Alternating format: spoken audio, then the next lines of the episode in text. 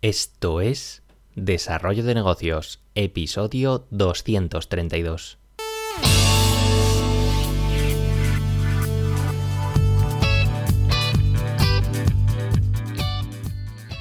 Muy buenos días, ¿qué tal? ¿Cómo estás? Bienvenido, bienvenida de nuevo al podcast Desarrollo de Negocios, el programa donde ya sabes hablamos de ideas, de casos, de estrategias, de oportunidades, bueno, de todo aquello que puede ayudarte a crear y mejorar tus propios proyectos.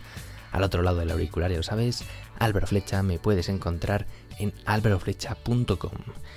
Y bien, hoy vamos a hablar de un tema muy interesante porque, bueno, parece que en el mundo del emprendimiento solo se habla de, negocios online, pero ¿qué pasa con, los negocios tradicionales a pie de calle de toda la vida? ¿Es que ya no están de moda o no pueden ser rentables? Bueno, vamos a ver un poco algunas ventajas e inconvenientes y algunas reflexiones sobre este tema porque me parece que que toca, toca revisarlo. Y es que sí, parece que son, son el patito feo del mundo del emprendimiento, pero lo cierto es que los negocios offline pues ofrecen todo un mundo de oportunidades para aquellos que estén dispuestos a aceptar, claro, sus, condiciones.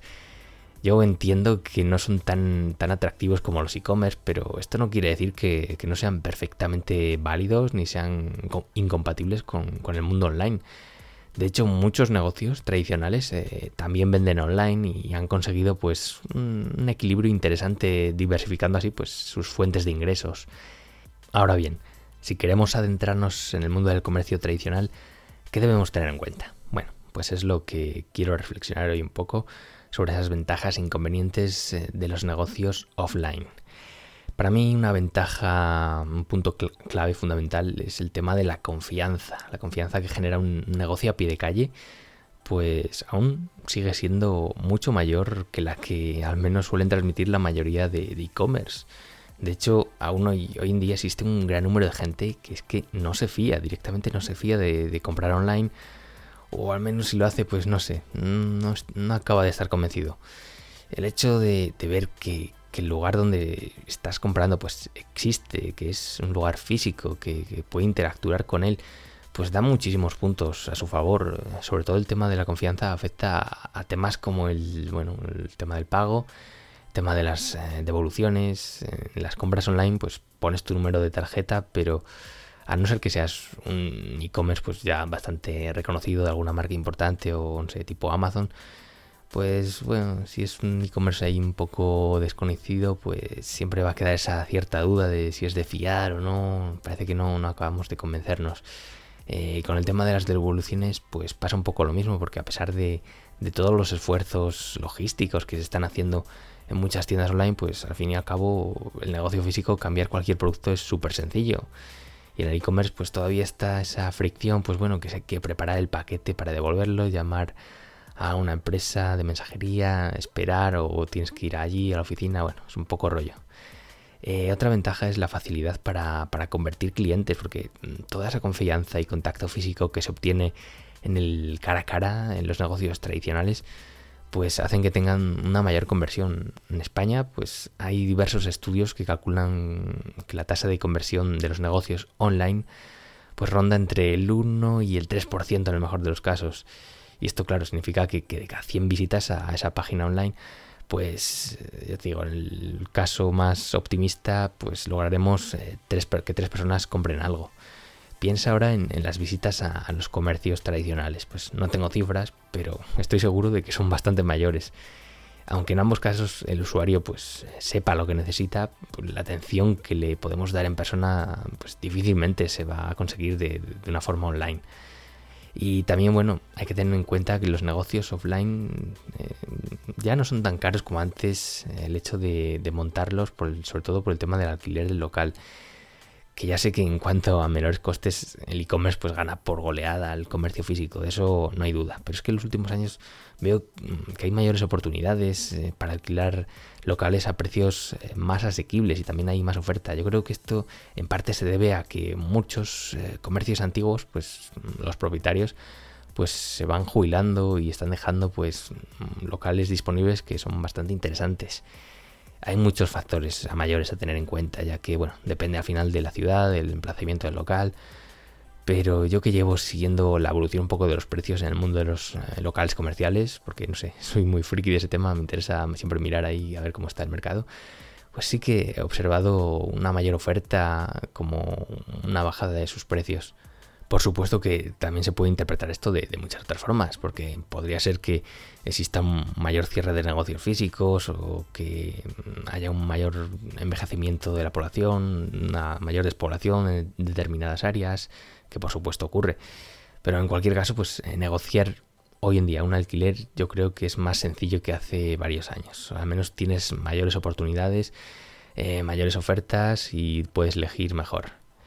¿Inconvenientes de los negocios online? Bueno, el tema de los gastos, que sí, que este es el mayor pain al que, hace, al que se hace referencia a la hora de hablar de desventajas de los negocios offline.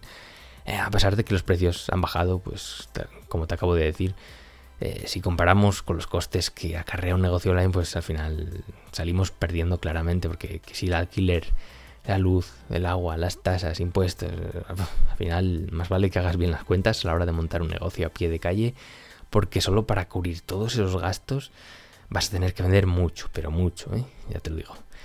Eh, otra, otra desventaja, otro inconveniente es el tema de la limitación. Estás muy limitado a, tu zona de influencia porque al contrario de los negocios online que, puedes vender a todo el mundo, si así, nos lo, así te lo propones, pues eh, los negocios tradicionales están limitados a un, a un área geográfica muy cerrada salvo que ofrezcamos algo pues súper diferenciador, pues quizá pasa sobre todo con algunos restaurantes de, renombre, pues al final solo nos va a comprar gente que esté por esa zona, que viva por allí, que transite por allí y, nada más. Luego está el tema de los horarios. Los horarios eh, es un punto de dolor también importante y es un punto, para mí es crucial si manejas un negocio offline, sobre todo tú solo, porque es, es muy normal que, que la gente que, se lo haya montado por sí sola y tenga un negocio offline, pues al final eh, prácticamente viva allí. Un número de horas que se pasa allí es, incontable.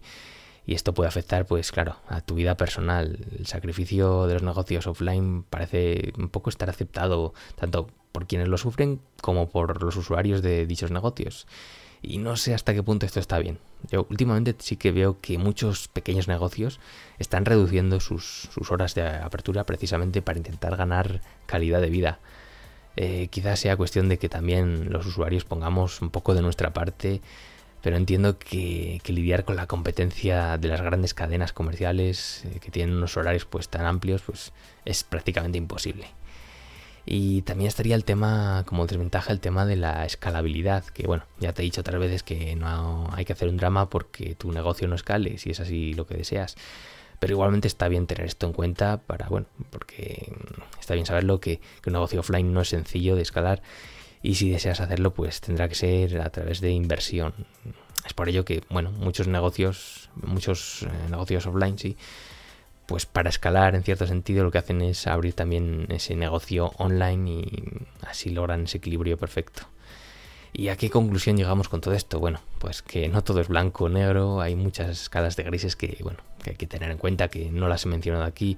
Al final, eh, los negocios online yo creo que siguen teniendo tirón, pero habrá que ver en cada situación si dicho negocio tiene sentido o no en el mundo offline, porque esto es pura opinión personal pero creo que muchos negocios tradicionales desaparecerán precisamente por dejar de tener sentido en tanto las alternativas online pues vayan superando lo que ofrecen estos negocios tradicionales. Del mismo modo, pues eh, creo que existen muchos tipos de negocios offline que son insustituibles por, cualquier alternativa online. Eh, lo que sí es bastante importante es la reflexión a futuro que hay que hacer antes de invertir en un negocio a pie de calle, porque claro, hay que tener en cuenta eh, la inversión que vas a realizar, que en muchas ocasiones pues es bastante importante. Eh, en este tipo de situaciones lo de empezar un negocio lean pues se nos escapa un poco de las manos. Por lo que aquí creo que bueno, el tema de estudiarlo bien, el estudio de mercado previo, pues hay que hacerlo todo más exhaustivo si cabe que en un negocio online. Yo en su día sí que estuve a punto de abrir algún negocio a pie de calle, le estuve muy a punto. Pero al final, por varias razones, acabé echándome atrás antes de comenzar a, invertir nada. Y creo que tan importante, pues, como el estudio de mercado, es el hecho de ponerse en la situación. el estilo de vida que vas a llevar si creas un negocio offline, porque ahí yo, por ejemplo, creo que fue una de las causas por las que no me lancé, porque hay que tener en cuenta eso, de que las horas que vas a pasar fuera de casa, que tienes que estar ahí al pie del cañón mm, abriendo un negocio de cara al público, bueno, al final implica bastantes cosas y si sobre todo si estás tú solo al frente, pues es algo que tienes que dar una vuelta, tienes que plantearte cómo va a ser tu estilo de vida a partir de ese momento, porque si no, luego vienen los arrepentimientos y has invertido bastante dinero y hay que tener especialmente cuidado con eso. Y bueno, hasta aquí este pequeño pequeña reflexión sobre los negocios offline. Espero que te sirva, que al menos, bueno, si te lo planteas, si te planteas eh, montar tu propio proyecto offline, pues lo tengas en cuenta. Y bueno, si te ha gustado el episodio de hoy, te agradezco esas valoraciones en iTunes, en iBox o la plataforma desde la cual me escuches. Y por hoy no me enrollo más. Nos escuchamos mañana con un nuevo episodio. Un saludo.